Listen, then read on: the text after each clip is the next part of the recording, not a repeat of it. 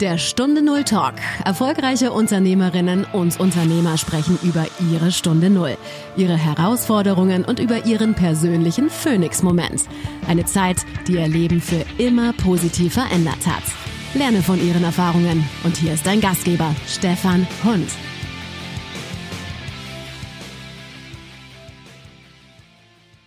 Was war deine Stunde Null, an der du merktest, es geht nicht so weiter wie bisher? Das war, als mich mein Vater in den Biergarten eingeladen hat.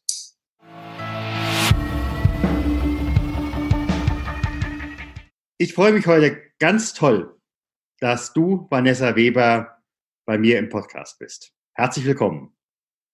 Dankeschön. Ich freue mich, dass ich da sein darf. Vanessa ist Vollblutunternehmerin.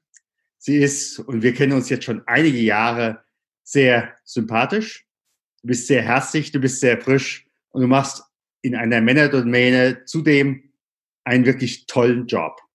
Und darüber hinaus. Es ist nicht nur das Berufliche, sondern auch das Ehrenamtliche. Insofern ganz herzlich willkommen. Danke. Mhm. Was muss ich haben wollen, um heute dein Kunde zu werden? Wir vertreiben Werkzeuge und Betriebseinrichtungen, aber darüber hinaus eigentlich geht es uns gar nicht mehr so sehr ums Produkt, sondern um die Hilfestellung, ähm, kleine, mittelständische, aber auch Industriebetriebe, ähm, was unsere meisten Kunden sind, ähm, in, der, in dem Thema zu begleiten, wie kriege ich meinen Betrieb fit in digitalen Themen. Wir bieten komplette Toolmanagement-Systeme ähm, an, ähm, aber machen auch Betriebseinrichtungen, also unter dem Thema äh, Wohlfühlarbeitsplätze, weil heutzutage ist das ja ein ganz, spielt das ja eine ganz wichtige Rolle.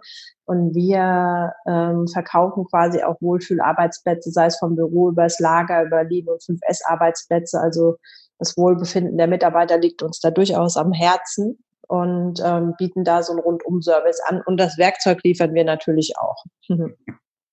Ja, zumal ihr lebt das ja auch wirklich äh, bei euch äh, in Aschaffenburg vor.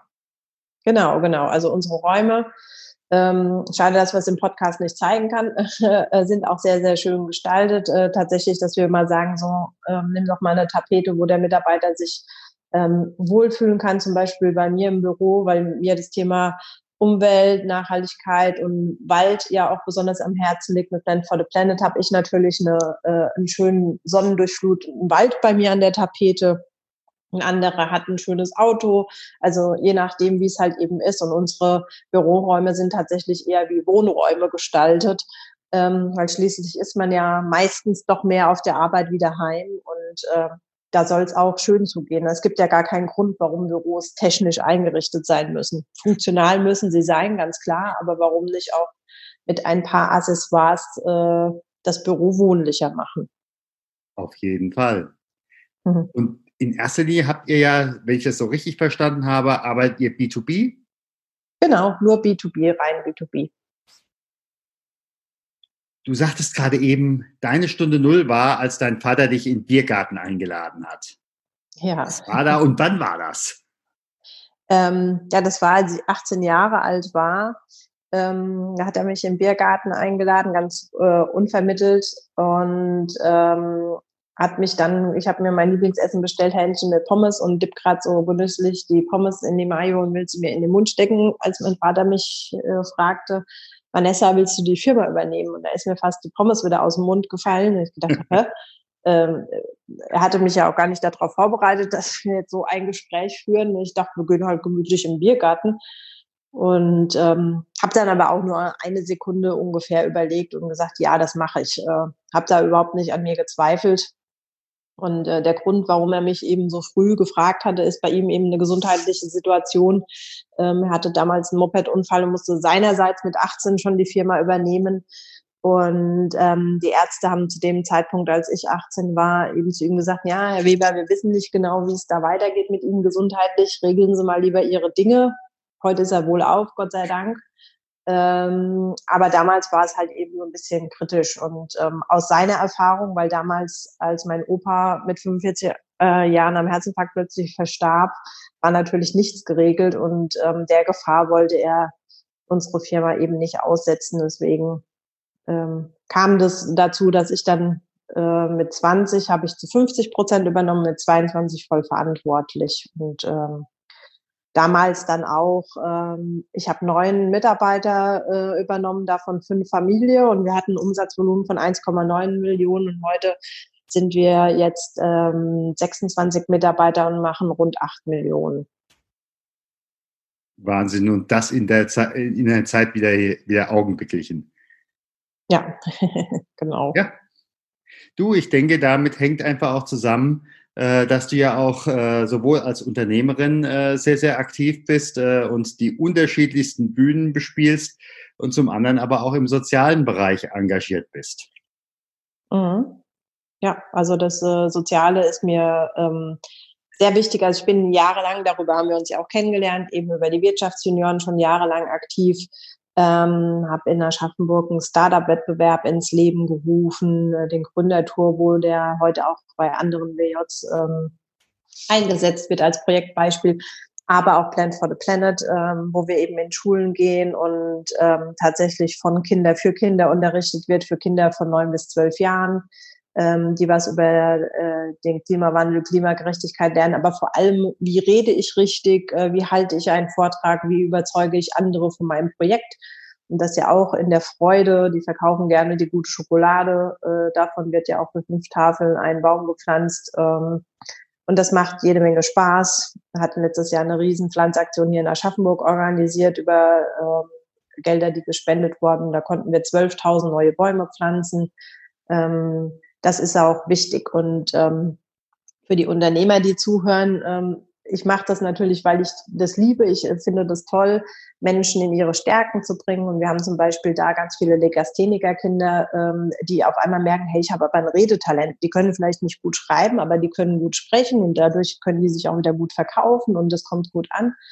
Und ähm, das macht mir sehr viel Freude und es färbt aber auch positiv aufs Unternehmen ab, äh, weil natürlich die Leute dann davon in der Zeitung lesen oder vielleicht sogar selber ein Kind mal bei mir in der Akademie hatten und dann merken, wie, äh, wie schön das ist oder darüber hören. Ähm, natürlich auch die, die 12.000 Bäume gab eine hohe Aufmerksamkeit. Wir hatten sogar RTL da, Sarah Knappig war da. Und ähm, das kommt am Ende dann zurück in einem positiven Employer Branding. Ne? Und das ist aber ganz wichtig zu sagen, man macht es nicht, weil man positives Employer Branding haben will, sondern einfach, ähm, aus der Natur der Dinge. Nur die meisten Unternehmen machen gute Sachen, nur erzählen sie nicht. Mhm. Wie ist es eigentlich an der Stelle, wenn ich das immer wieder bei dir äh, so höre, was du den gerade auch Kindern und Jugendlichen anbietest?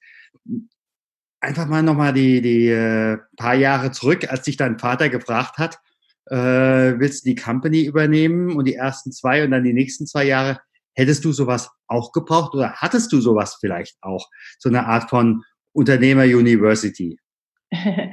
ähm, ja, in der Form ähm, vielleicht nicht ganz, aber ich habe es mir dann halt eben im Umfeld gesucht. Also ich habe nur eine kaufmännische Ausbildung, also ich bin gelernte großen Außenhandelskauffrau ähm, habe nicht studiert, weil das war dann natürlich nicht möglich. Aber mein Vater hat auch zu mir gesagt, weißt du was, in der Praxis wirst du viel mehr lernen wie in jedem Studium, glaub mir.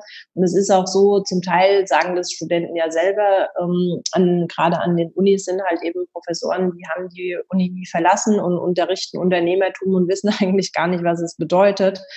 Ähm, aber natürlich muss man sich nebenher auch weiterbilden. Das habe ich auch viel gemacht. Äh, zum einen über die EDE-Junioren, die ich dann mit 18 geleitet habe. Und äh, wir haben viermal im Jahr ähm, Persönlichkeitsentwicklungsseminare angeboten über unsere Lieferanten, natürlich auch Lieferantenschulungen. Ähm, da habe ich viel getan und natürlich, ich bin sehr früh auch zu den WJs gekommen und äh, da habe ich natürlich auch, da gibt es ja auch ganz viele Weiterentwicklungsprogramme, die habe ich natürlich auch mitgemacht, weil natürlich ist man nicht von einem auf den anderen Tag Unternehmer.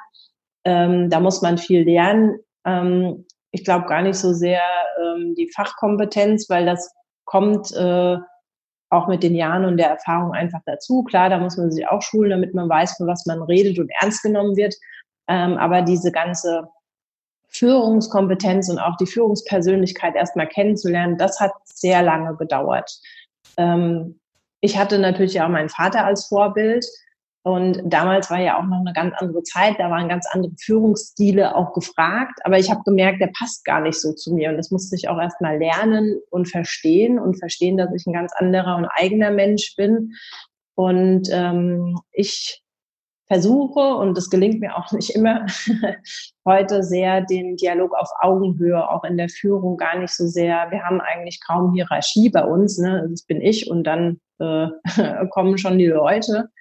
Ähm, und da wirklich äh, den Dialog auf Augenhöhe äh, zu erhalten, aber auch äh, den Respekt hochzuhalten, das ist manchmal eine sehr herausfordernde Situation, ne? wenn man eben nicht sagt, äh, du machst es jetzt, weil ich Chef bin, sondern eben ähm, über andere Dinge, über Motivation und sagt, hey, komm, wir arbeiten gemeinsam an der Aufgabe, wir wollen gemeinsam was weiterentwickeln.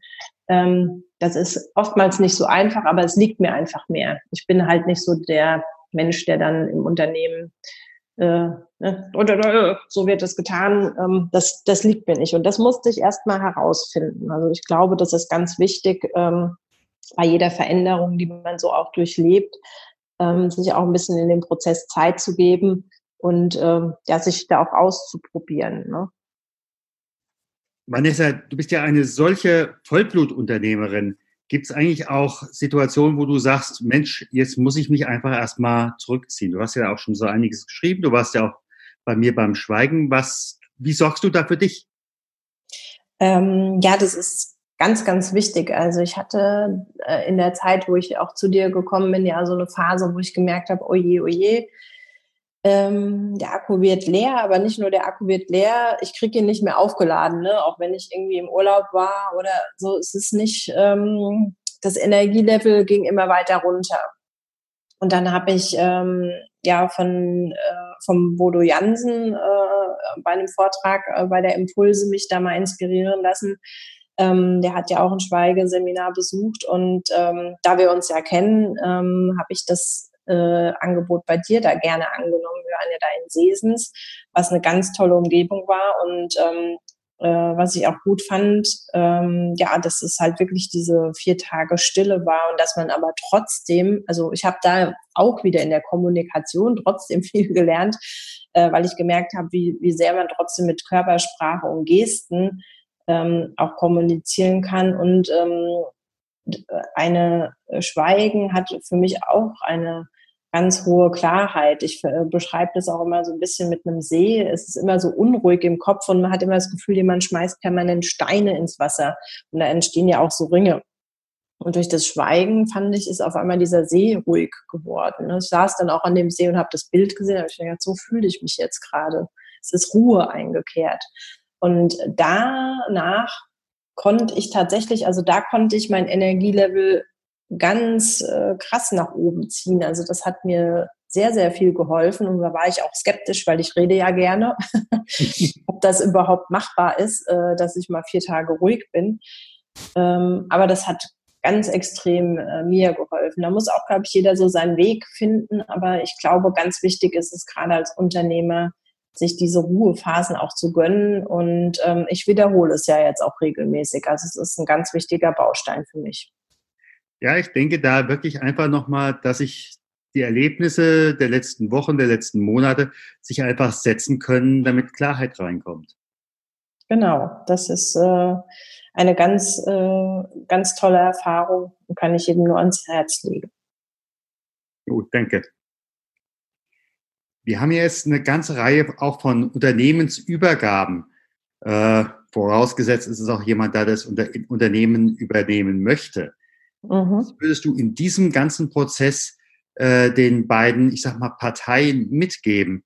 Denn an der Stelle scheitert ja vielfach auch eine Übernahme, gerade weil unterschiedliche Führungsstile und äh, die Mitarbeiter waren nur auf den Vater oder die Mutter getrimmt äh, und jetzt ist die Tochter da und die tickt aber ganz anders.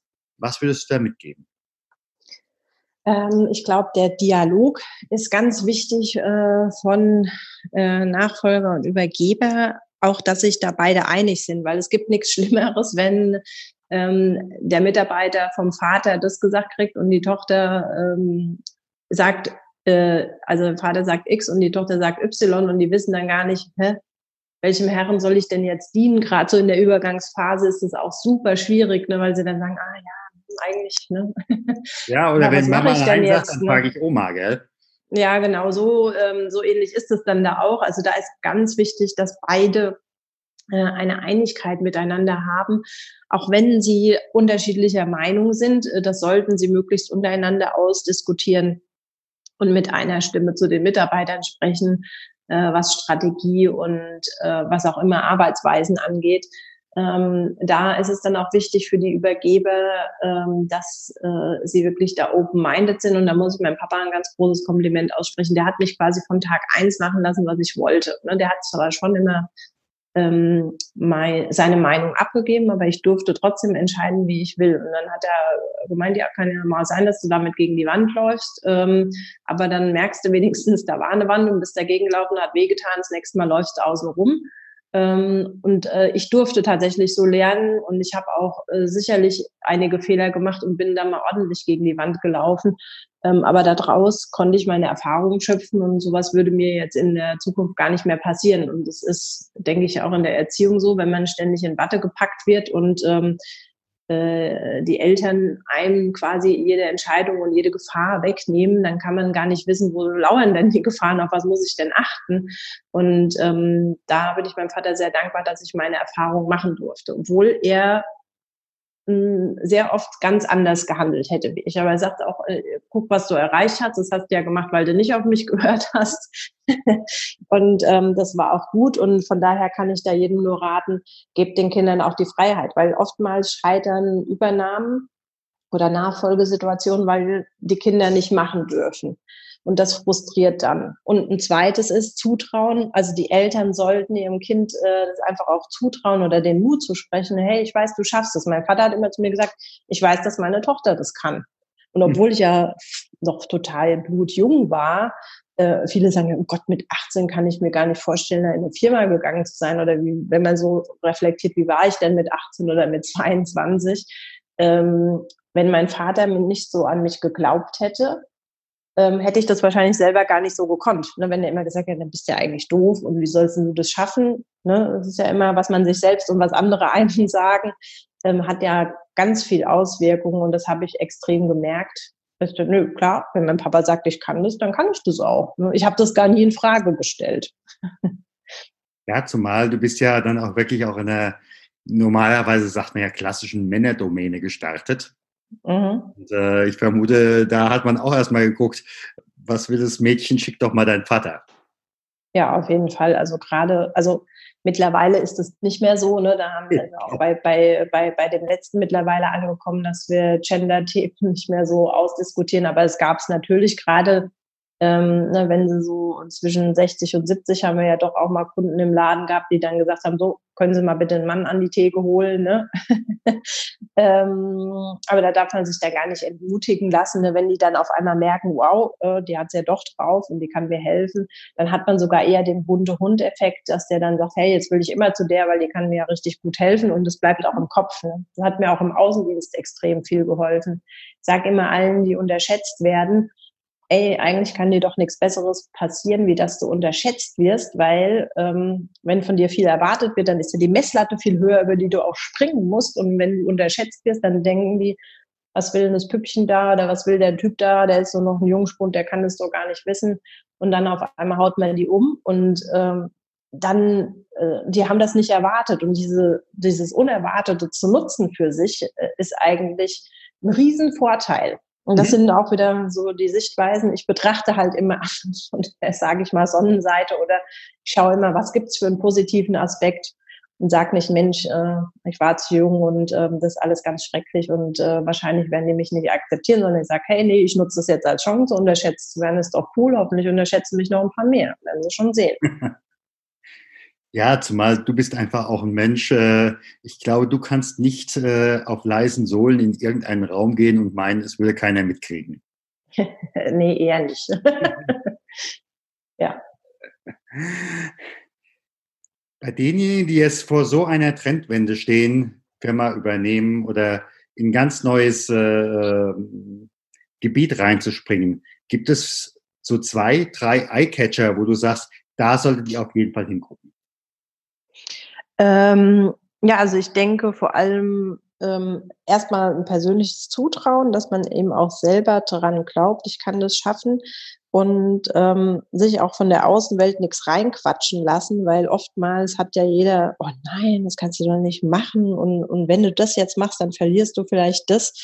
Ähm, einfach wirklich auf sein Herz, auf sein Bauchgefühl, seine Intuition hm, hören und das machen, was einem wirklich Spaß macht, ähm, äh, weil am Ende des Tages und äh, ich wurde ja jetzt auch erst ähm, äh, in der Familie nochmal mit dem Tod konfrontiert und ich finde gerade das Thema bringt eine absolute Klarheit nochmal viel mehr rein, weil man einfach feststellt, pass auf, das Leben ist endlich und ähm, Gott sei Dank wissen wir nicht, wann es vorbei ist und es kann aber jeden Tag vorbei sein. Äh, deswegen sei dankbar für alles, was du hast und äh, mach einfach das, worauf du auch wirklich Bock hast. Ne? Weil was bringt's dir, wenn du irgendwas nachrennst äh, oder dir jeden Tag denkst, ach mein Gott, ich muss das jetzt machen oder so. Man, man muss da gar nichts. Äh, man sollte immer gucken, äh, sein Leben zu leben, äh, wie es einem Spaß macht und wie es einem gut tut. Ähm, natürlich jetzt nicht rücksichtslos, egoistisch, das meine ich damit nicht, aber einfach in seine innere Kraft kommen und sagen, hey, ich will den Weg gehen und ähm, nicht sich von anderen aufhalten lassen, einfach, sondern an seiner Bestimmung arbeiten und sagen, ähm, ich kann das, ich möchte das. Mhm. Ja, du hast es ja eben nochmal von dir aus reingebracht, äh, äh, der Tod, äh, der dich in deiner Familie konfrontiert hat. Ich glaube, das lässt einen dann an vielen Stellen auch leichter Nein sagen. Absolut. Also äh, ich sage ja, dieses Thema wird ja auch ganz viel totgeschwiegen. Man redet über sowas nicht. Und ähm, äh, aber wenn man es auch tatsächlich mal ähm, für sich nimmt, zeigt es halt wirklich auf, äh, ja, also wie du sagst, man kann viel konsequenter auf einmal sein. Sachen, die man vorher für wichtig gehalten hat, die sind auf einmal total unwichtig und nichtig und äh, man kann, man lernt auf einmal von einem Schlag zu priorisieren. Das ist wichtig, das ist nicht. Das brauche ich noch, das brauche ich nicht. Den Mensch brauche ich noch, den Mensch brauche ich nicht mehr. Ähm, das ist wie angeknipst auf einmal da und es hilft, äh, nochmal neu zu sortieren einfach auch. Ne? Man wünscht sich diese Situation nicht, keine Frage. Aber zumindest das ist ähm, dann auch der Segen in der Situation. Ja. Wo steht Vanessa in fünf Jahren? Hoffentlich noch auf ganz vielen Bühnen dieser Welt.